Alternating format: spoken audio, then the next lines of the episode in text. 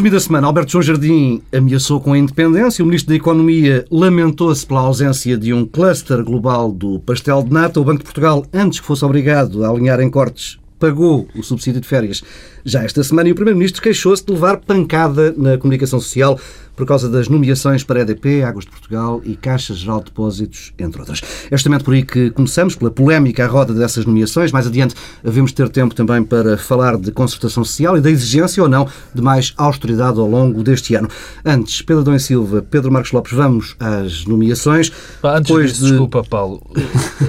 foi mesmo dito um cluster do pastel de nata? Não, um cluster é liberdade de ah, linha. Não, acho que foi Basílio Horta que falou no cluster foi, do pastel exatamente. de nata. Depois no Parlamento é que se falou de cluster do pastel de nata. Seguindo, eh, tivemos dias a fio de polémica eh, e ao fim dessa, dessa polémica Pedro, Pedro Passos Coelho aproveitou uma conferência do Diário de Notícias sobre produção nacional e onde não se falou de pastéis de nata para dizer que está confortável e confortado com as nomeações do Governo. Gostaria de dizer que me sinto muito confortado e muito confortável com a política que o Governo tem seguido nesta matéria.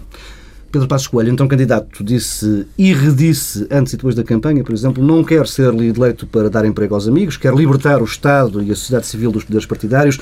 Hum, teve várias variações deste, deste tema. Por exemplo, não vamos enxamear a administração pública de quadras do PSD. Isto anda longe de ser uma promessa inédita em campanha. São como armadilhas estas frases, Pedro Adão e Silva? São. Eu diria que esta semana, aliás, o resumo que tu fizeste logo a lançar o programa, é, é uma semana de viragem para o Governo. A semana passada, Pedro Passos Coelho falou no ano de viragem de 2012 eh, no Parlamento, no debate parlamentar. Eu diria, eu diria que isto foi uma semana de viragem. Eh, o Governo é capaz de ter dilapidado eh, durante esta semana o seu capital político como nunca até aqui. Porque às vezes há pequenas gotas de água que fazem mesmo transbordar o copo. Eh, e tivemos eh, esta questão das nomeações eh, a juntar ao erro colossal do ministro Vítor Gaspar, que já falaremos mais à frente. As nomeações têm vários problemas. O primeiro deles tem a ver exatamente com a campanha.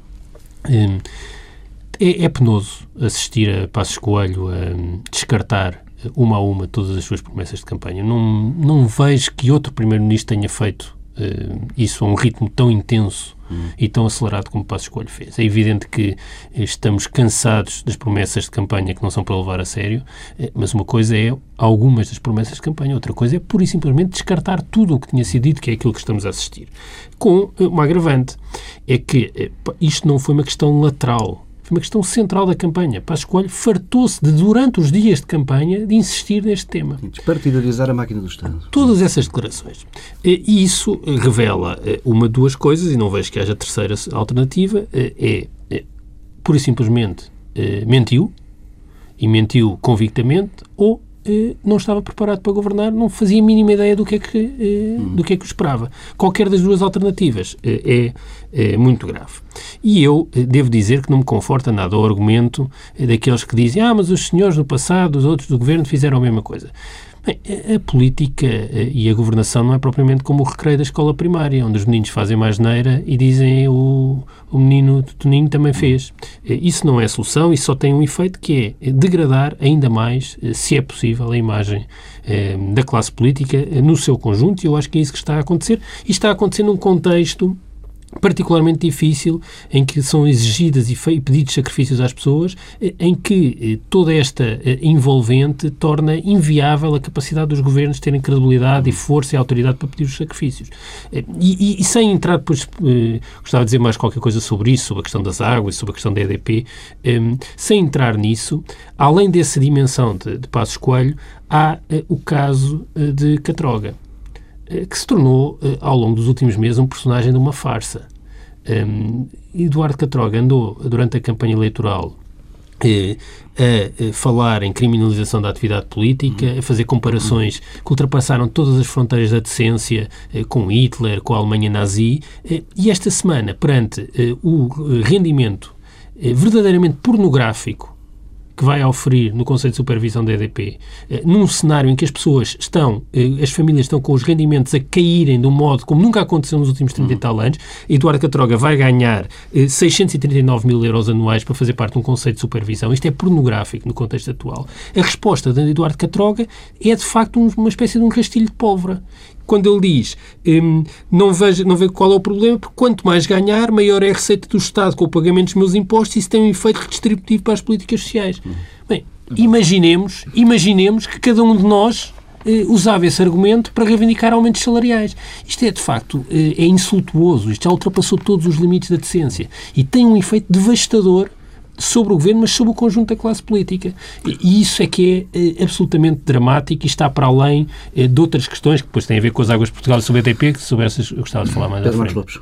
Eu também, eu também queria falar sobre a questão das águas de Portugal e da EDP, eh, que eu distingo de uma forma clara. Acho, acho a questão de, das nomeações para a EDP bem mais grave muito mais grave do que aquilo que se passou nas águas de Portugal. Eu também. Mas, mas por acaso, é, é, normalmente tem sido dito ao contrário.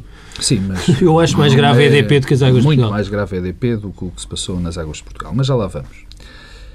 Hum, quando o Primeiro-Ministro tomou posse, aliás, antes de tomar posse, quando foi conhecido o governo de, de Pedro Passos Coelho, algo me, me fez acreditar, a mim e a muita gente, de que isto que se passou esta semana e de que nós conheceremos mais desenvolvimento nas próximas semanas iria acontecer. Ou seja, a queda, a, a queda, a queda, enfim, a chegada em massa de bois do partido uhum. para, eh, para a máquina do Estado e para as empresas públicas e para tudo o que as rodeia.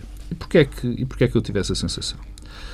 Porque durante algum tempo se pensou que Pedro Passos Coelho, aliás, ele prometeu isso, quando disse aquilo que o Adão e Silva já disse, não trazer o partido, não trazer a máquina, durante muito tempo acreditou-se que havia uma parte que, para Passos Coelho e provavelmente para qualquer candidato a líder do Partido Socialista ou do Partido Social Democrata é fundamental, que é a questão do aparelho. Uhum. E a dúvida seria se Pedro Passos Coelho conseguia parar o, o, o aparelho às portas de São Bento ou não. No momento em que Passos Coelho decide pôr Miguel Relvas, que é o símbolo do aparelhismo partidário neste país, dentro do governo, meteu, como se costuma dizer, a raposa dentro do galinheiro. Mas, Pedro, se, se, se esses aparelhos partidários são instrumentais para não, conquistar lideranças, para chegar ao poder, como é que depois se trata? Eu não percebo, não, não, eu não questão... percebo as tuas ilusões. Mas, mas, oh, Pedro, eu sou um otimista acreditava, acreditava, confesso que já acreditei muito mais e agora tenho muitas, muitos problemas em acreditar naquilo que Passos Coelho poderia fazer, porque eu tenho esta ilusão de acreditar nas pessoas. Mas, mas, de, nas pessoas... O, o, Pedro, desculpa lá só uma coisa. O Diz. modo como o poder eh, se estrutura e reproduz nos partidos políticos eh, oh. hoje eh, impossibilita eh, oh, soluções alternativas oh, a essa. Não por acaso temos hoje os líderes dos partidos políticos que temos. Não, isso, perdoar-me-ás, isso para mim não é inteiramente verdade, porque isso parte de um, de um princípio. Parte de um princípio de que quem toma o poder está completamente preso e não se consegue libertar das ah, máquinas é partidárias. Podia não, haver essa. essa, claro essa... a minha não... esperança, e confesso, a minha esperança era que Pedro Passos Coelho, uma vez atingido o poder, conseguisse não pagar os almoços. Ou seja, conseguisse diferenciar, afastar a máquina hum. que lhe foi imprescindível para chegar afastar ao poder. a máquina do pote. No, no, no momento em que entra Miguel Relvas e se assume como a figura central do governo, eu estava à espera disto a eu qualquer não, momento. Eu, a qualquer momento. Essa, essa Porque... diferenciação entre Miguel Relvas e Pedro não, não, Passos não, não, não, não estou a fazer. É um exercício oh, muito oh, Pedro Adão e Silva. Pedro Adão Silva. estéreo. Não, Pedro Adão não, são, não são indistintos. Pedro são Adão e Silva. Coisa. Pedro Adão Silva, deixa-me interromper. Deixa-me interromper porque era exatamente isso que eu ia dizer. No momento em que isso deixou de acontecer, em que isso aconteceu, onde Miguel Relvas vai de armas e bagagens e se torna na figura central, eu perdi. E eu acho que a maior parte dos portugueses e mesmo dos sociais-democratas, eh, mesmo da gente do PSD, perdeu as ilusões. Afinal, Pedro Passos Coelho e Miguel Relvas são a mesma moeda com apenas duas faces. E foi nisso que Passos Coelho se transformou. Portanto, estas nomeações só provam... Ou se revelou. Estas nomeações provam uma coisa extraordinariamente simples. Pedro Passos Coelho vai pagar os, os, os almoços à máquina. E há aqui duas coisinhas muito rápidas em relação a isso. É porque nós estamos a falar destas nomeações desta semana, que deram, enfim, mais brado. Muitas seguirão e muitas já aconteceram, que não são tão, enfim, tão mediáticas. Mas também vão acontecer agora, também por um erro de cálculo, enfim, ou pelo menos um erro tático do governo. Eu relembro que, por exemplo, nas Águas de Portugal, as Águas de Portugal estavam sem administração eh, nomeada desde 1 de janeiro de 2011. 2011. O, governo, o anterior governo não nomeou em março como devia ter nomeado porque havia o período eleitoral e, portanto, ficou, desde que o governo entrou, este governo, até agora, sem administração de facto. Bem, numa altura em que as águas de Portugal mais precisam, porque estão numa situação económica e financeira catastrófica. Demoraram sete meses. E porquê é que isto aconteceu? Aconteceu porque houve aquele disparate. Nós, enfim, já, já o dissemos muitas vezes, que foi mudar, uh, uh, tornar o governo mais pequeno, mudar as pastas de um sítio para o outro, ministério para ministério, e, portanto, foi preciso fazer novas leis orgânicas. E as novas leis orgânicas só foram feitas a semana passada.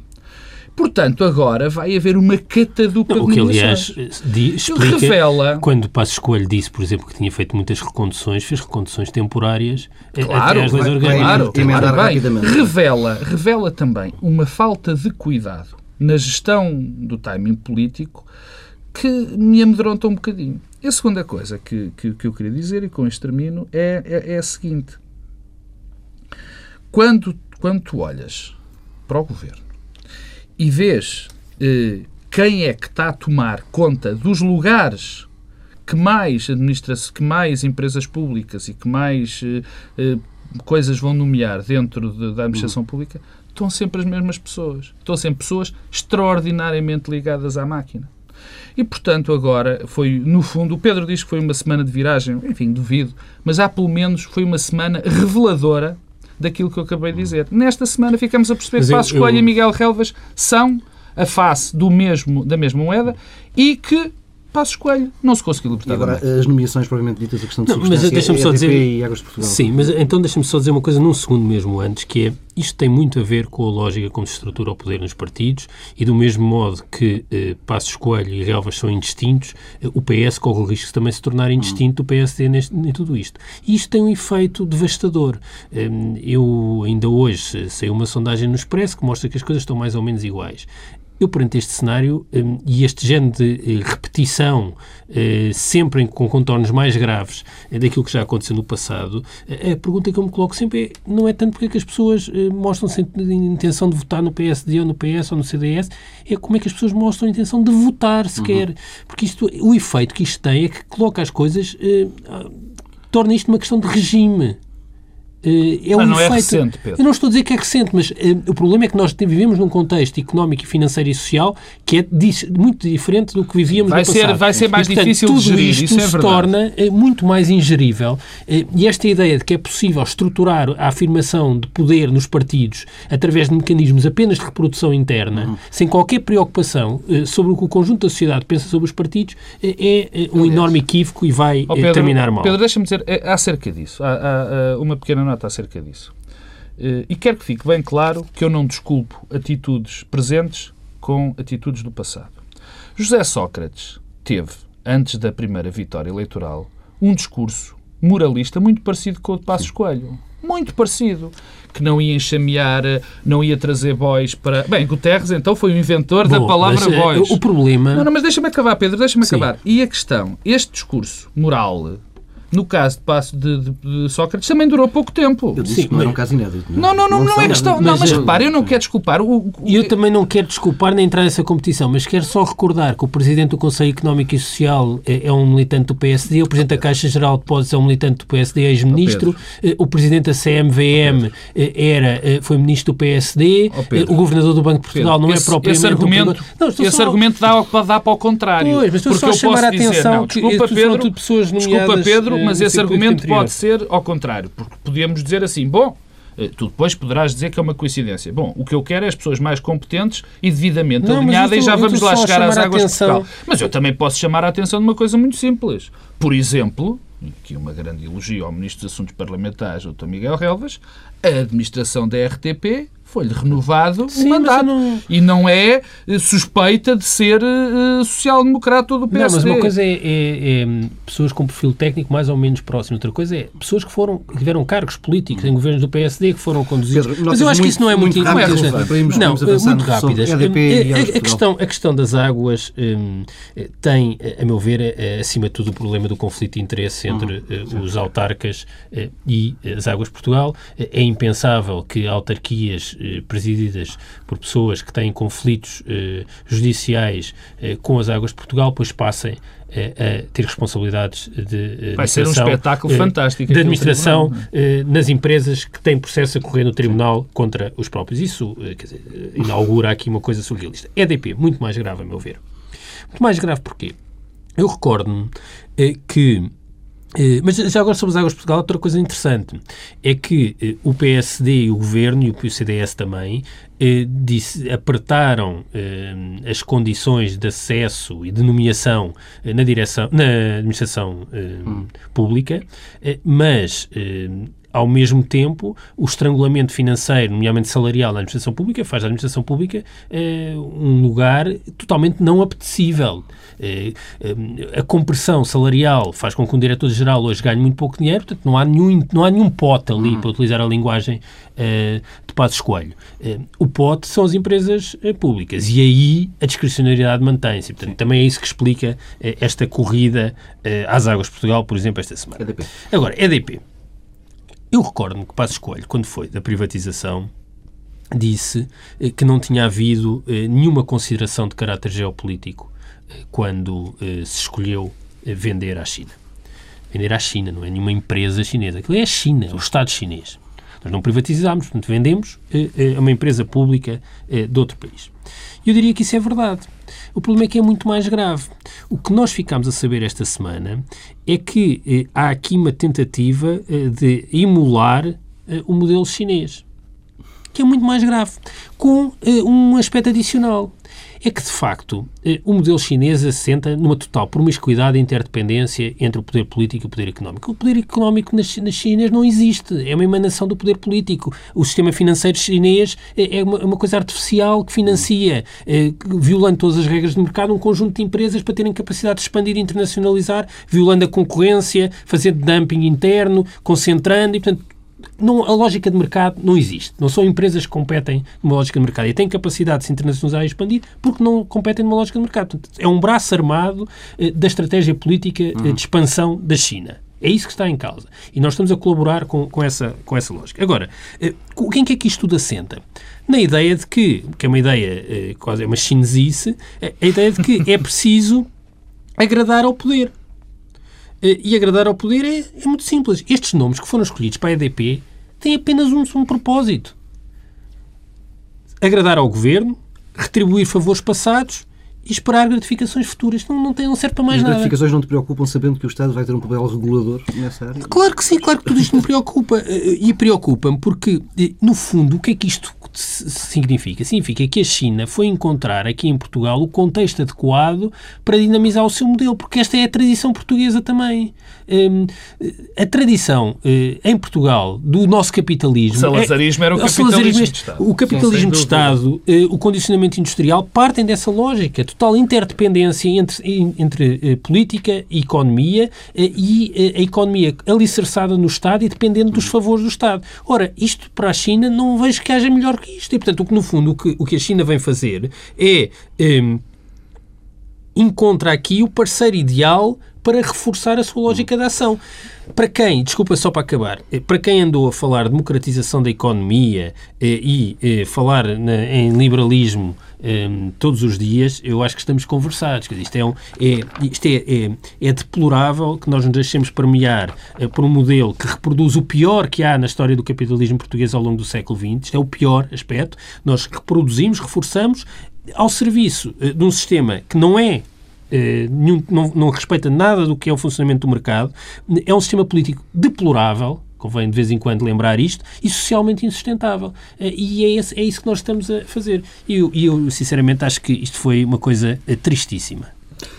Ora bem, eu começo pelas águas de Portugal dizendo o seguinte: uh, as empresas públicas particularmente as empresas que são detidas a 100% pelo, pelo Estado, não são mais do que instrumentos uh, políticos. Ou seja, servem para uh, são, são, são, servem para conduzir, para orientar a política que o governo define para o Estado em determinada altura e essas empresas. São apenas braços armados de uma determinada política. Aliás, não é em vão que nós aceitamos, em muitas situações, que, haja, que existam empresas públicas altamente deficitárias, porque prestam, em muitas situações, um serviço público. É o caso concreto das Águas de Portugal, uhum. é o caso concreto dos, dos, dos, das empresas de transportes, em muitas situações. Portanto, tem que ter uma nomeação política. Não tenho dúvida nenhuma. Aliás, é aconselhável e até desejável que essa, que essa nomeação seja política, na perspectiva de que tem que ir a alguém com a confiança política do governo e que eh, seguir segundo os critérios que o governo acha certos. Ora bem, portanto, para aí não temos qualquer tipo de, de problema. O governo nomeou umas pessoas que acha que são competentes e que competentes politicamente, que vão seguir a política do governo e competentes tecnicamente. E aqui é que a porca torce o rabo, como diz o outro.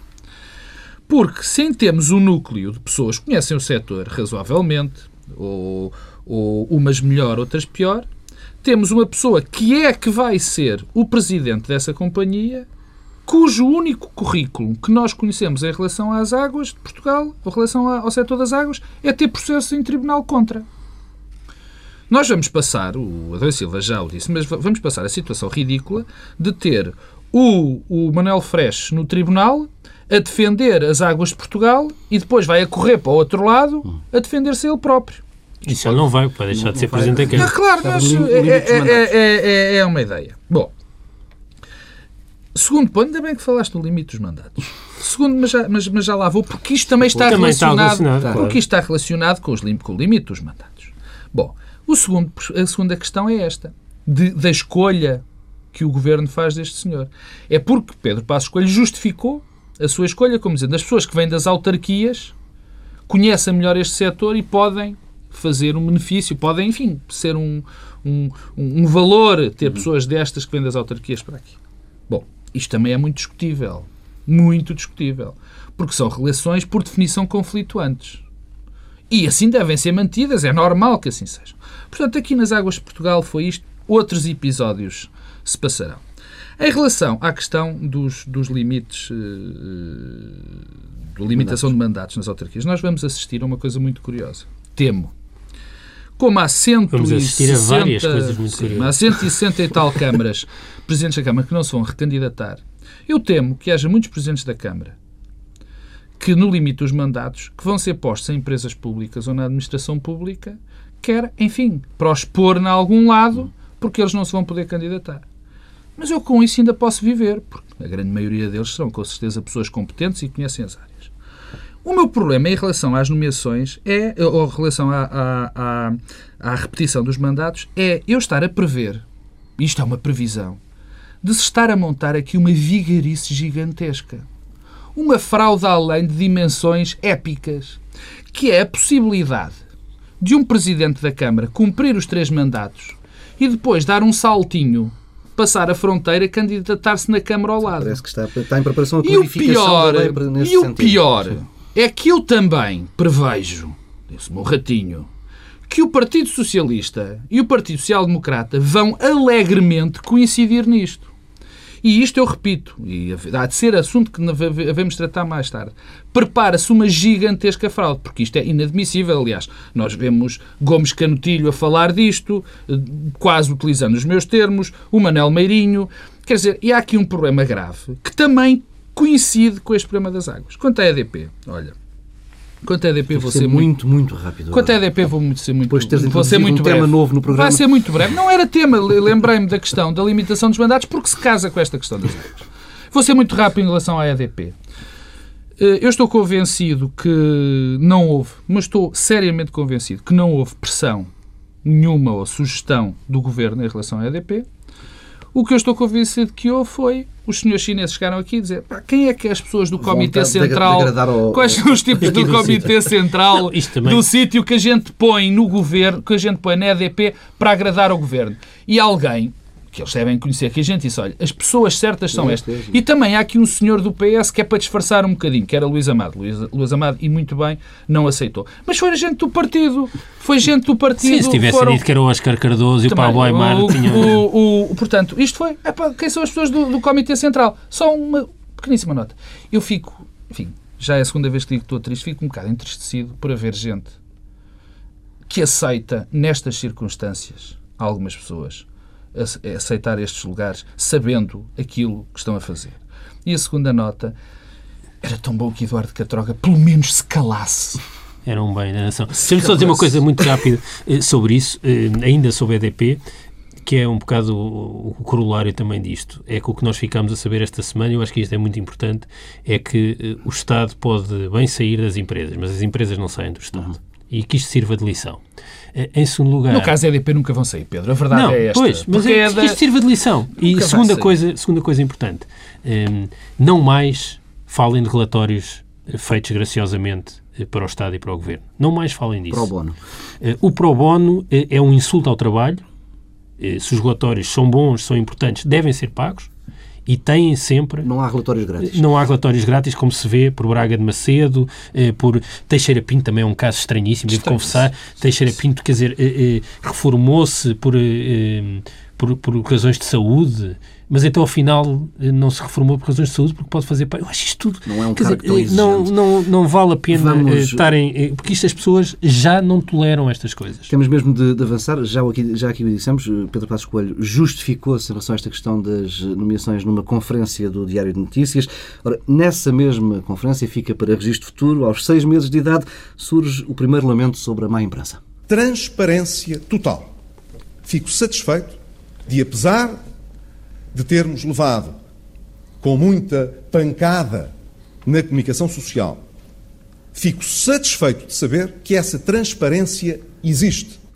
Pedro Silva, não é cedo para este tipo de elementos? Eu não sei de transparência que o Primeiro-Ministro estava a falar, sinceramente não sei, porque não ouvi a declaração inteira. Transparência na, na, forma como todas as nomeações apareceram na internet, foram publicadas, isso nem sequer é verdade. Salários, Bom, isso nem sequer é mas, verdade. Enfim, mas Bom, é muito a questão pouco, aqui é, é Esse é portal das... é muito pouco claro, muito pouco transparente, confunde coisas, há muitas coisas que, contam, que não estão, não, é? não estão as, o que as pessoas recebem quando estão destacadas nos lugares de origem, portanto não, não vale a pena também estar a tirar areia para... Não, mas a questão é o regulamento sobre a comunicação social. O regulamento sobre a comunicação o, que dizer, não é? é? Como se eh, não houvesse imensas razões eh, para que eh, este governo e este primeiro-ministro sejam criticados.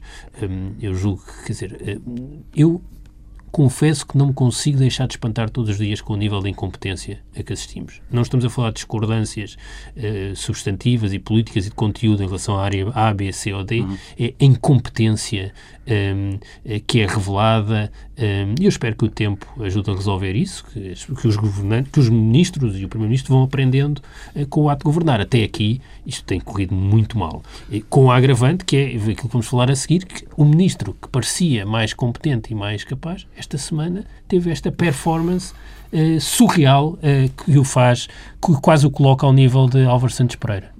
Pedro, Pedro Marcos Lopes. Mais grave. É bem mais, o, que, o que se é passou, o que se passou com ah, Vítor Gaspar esta semana é muito mais grave. é muito mais grave do que desta, qualquer das coisas já, que Álvaro Santos Pereira falar, fez ou vou disse. Vou falar desta afirmação de, de, de Passos Coelho que tens que repetir. Uh, tem, tem levado, levaram muita pancada na comunicação social.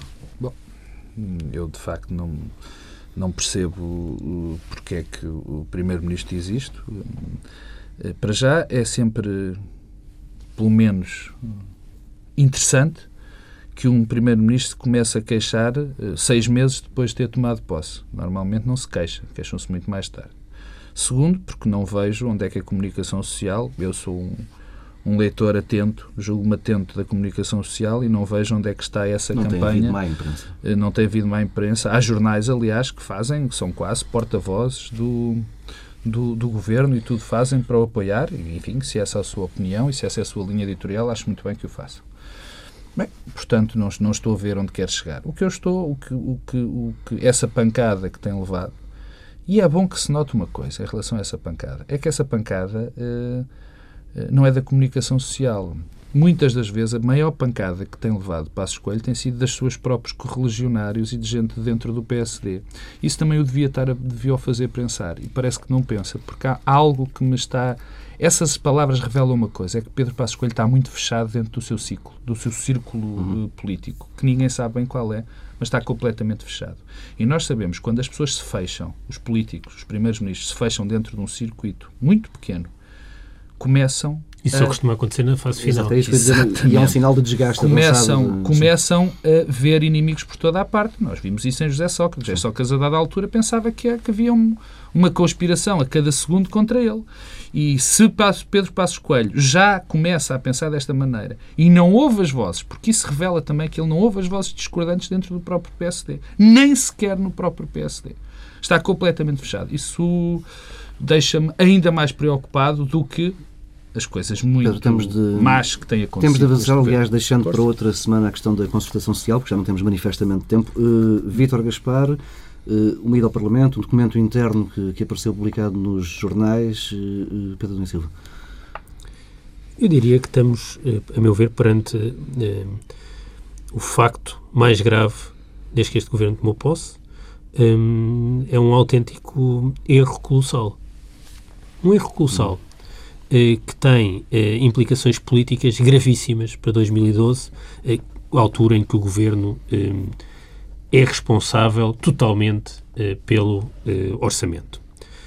O que se passou é que em 2011 o governo fez uma transferência de um fundo de pensões que tinha dois objetivos. Dois objetivos. Primeiro, limpar o risco das pensões no balanço da banca, que era um desejo não escondido dos bancos e do Banco de Portugal há muito tempo, mas que tem uma consequência do lado da Segurança Social, portanto, tinha esse objetivo, e tinha um outro que era eh, tornar eh, o déficit de eh, 2011 eh, mais baixo. Qual foi o erro colossal? É que isto foi mal feito. Foi muito mal feito. Neste momento, nós estamos colocados perante um cenário eh, impensável, que é, vamos ter um déficit, eh, e eu não hesito em dizê-lo, em 2011, demasiadamente baixo, uhum não devíamos ter um déficit tão baixo como o que vamos ter em 2011, provavelmente abaixo dos 4%, e, pior dos cenários do ponto de vista da gestão política, do ponto de vista da confiança junto dos mercados, da nossa capacidade de voltarmos a financiar-nos, vamos ter em 2012 um déficit muito superior. Ora, isto é completamente impensável. Não tem a ver com dificuldade de comunicação. O tal documento do Ministro das Finanças falava que isto ia criar um problema de comunicação. Sim. Isto não é um problema de comunicação, isto é um problema político na gestão orçamental gravíssimo. Neste momento, o déficit eh, para 2012 eh, vai eh, chegar certamente perto dos 7%. Porquê? Porque está previsto, neste momento, eu julgo que é 5,9%. O Ministro das Finanças esqueceu-se, esqueceu-se, é a única palavra, de orçamentar uma despesa de 478 milhões antes do orçamento de 2012 entrar em execução já tem de fazer um orçamento retificativo porque se esqueceu de orçamentar uma despesa de 478 milhões. Para competências, o que estamos falados. Mas, ao mesmo tempo, eh, o que nós temos é eh, um conjunto de variáveis que fará o, o, o déficit subir ainda mais. Bem, o, o, Ministro das Finanças, nesse momento, já alerta para a necessidade de incorporar eh, alguma degradação do comportamento da economia. Vai-se degradar mais. E, portanto, isto vamos ter aqui um disparar do déficit. Eu não sei exatamente o que é que o Governo tenciona fazer eh, daqui a 4, 5 meses, quando for visível eh, que há um desvio colossal eh, e que já não é responsável Sócrates. Neste momento, o que é que o, o, que é que o, o Ministro das Finanças eh, fez? Bem, eu digo devo dizer, a prestação do Ministro das Finanças esta semana no Parlamento foi uma coisa eh, eh, extraordinária. Um total desrespeito pelo Parlamento. O Ministro das Finanças não respondeu a uma única pergunta que lhe foi colocada sobre esta questão. Não respondeu, por e simplesmente, e continua a responder. Disse uma coisa surreal. Eh, o Governador do Banco de Portugal, eh, no mesmo dia, eh, disse vão ser precisas mais medidas, no dia do boletim de inverno, medidas eh, adicionais da austeridade. O Ministro das Finanças diz não, vão ser precisas medidas adicionais, sem dizer exatamente quais são. O que é que se vai ver que são as medidas adicionais? São exatamente as medidas que estavam previstas para o orçamento de 2011 do lado da Receita sim. e que não foram usadas e que permitiram que houvesse um, um desvio maior que não eram para ser usadas porque eram extraordinárias, irrepetíveis, não deviam ser feitas. Muitas delas de natureza imobiliária. Eu recordo que o Primeiro-Ministro disse há semanas no Parlamento que vender património à Estam era um erro e que não servia para nada. É tudo o que resta ao Governo fazer em 2012. A menos que aconteça uma de três coisas. Renunciar os limites do déficit, portanto, aceitar que não vamos cumprir aquilo que estávamos comprometidos, uh, medidas adicionais de austeridade, natureza fiscal, as únicas que sobram, com impacto é do lado do IVA e também do lado um, do IRS no, no, privado, aplicar o mesmo que foi feito ao, ao setor público e aos pensionistas, e, portanto, no fundo, houve aqui um descalabro da política orçamental do governo para 2012. Eu não sei exatamente qual é a explicação para isto. O ministro tentou resolver um problema em 2011 para fazer um brilharete e criou dois problemas adicionais para 2012 que nos, colocam numa situação muito pior. E, e certamente eh, era melhor temos uma trajetória de descida dos valores do déficit, o que temos uma trajetória de descida do valor do déficit em 2011 com subida em 2012. Uhum. Isto não tem eh, explicação e o mais grave é que não foi explicado pelo Ministro das Finanças, que continua, eh, naquele seu tom pausado, a achar que é possível sustentar as não explicações, que é aquilo que nós, nós pura e simplesmente não sabemos nada. E esse, isso significa que aquele que era o elemento do governo, visto como tendo grande capacidade técnica, como sendo um um, um, referencial de credibilidade eh, no, no, no, Executivo, que é um Executivo pequeno, com pouca capacidade política, porque tem poucos políticos, eh, com pouca eh, capacidade de passar a mensagem, de ter uma ação afirmativa, nesta semana Bateu esse ministro perdeu grande parte do seu capital. E muito pior será daqui a uns meses, quando for confrontado de facto com a execução orçamental. Pedro Marcos Lopes. Na, houve uma altura na fase de governação do, do Partido Socialista em que eu e outras pessoas dissemos muitas vezes que o, José Sócrates e o governo estavam a empurrar uh, os problemas com a barriga. E o que se passou esta semana, uh, ou que nós viemos a conhecer esta semana, ou pelo menos uh, já existia, mas tivemos um conhecimento mais aprofundado, foi exatamente isso. Foi uma fé. Continuamos como estamos neste momento no campo da fé ou seja, nós estamos, o primeiro, o Vítor Gaspar revelou que tem fé que vai acontecer qualquer coisa em 2012. Tem uma fé. mas por além da nada, esqueceu-se de, de... Por, não, isso é outra, isso já lá vou. Porque nada, nada sustenta, nada nos faz acreditar que sejam cumpríveis estes limites do déficit. Aliás, aquele documento interno, o Dr. Vítor Gaspar, que me, que me desculpe, o que está naquele documento interno é uma coisa límpida, como água cristalina. Nós já sabemos perfeitamente que não vão ser 4,5. Infelizmente, eu aqui tenho medo de arriscar e de fazer futurologia, mas não vou ter medo. Nem vão ser 5,4. Vai ser pior. Mas há aqui duas coisas que, eu, que, que são fundamentais serem ditas. Na minha opinião. Só vamos conseguir ter este limite, esse, os 4,5, ou mesmo os 5,4, só vamos conseguir fazê-lo se destruirmos completamente a economia deste país. Porque se se mantiver a vontade, que eu penso que é clara, porque agora Vítor Gaspar já veio dizer que não há medidas adicionais.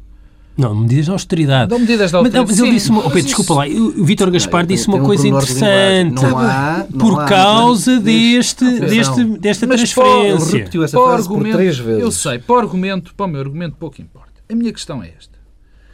Mais medidas adicionais da austeridade até nos podem fazer, até pode fazer, com que cheguemos ao fim do ano a cumprir as metas do déficit.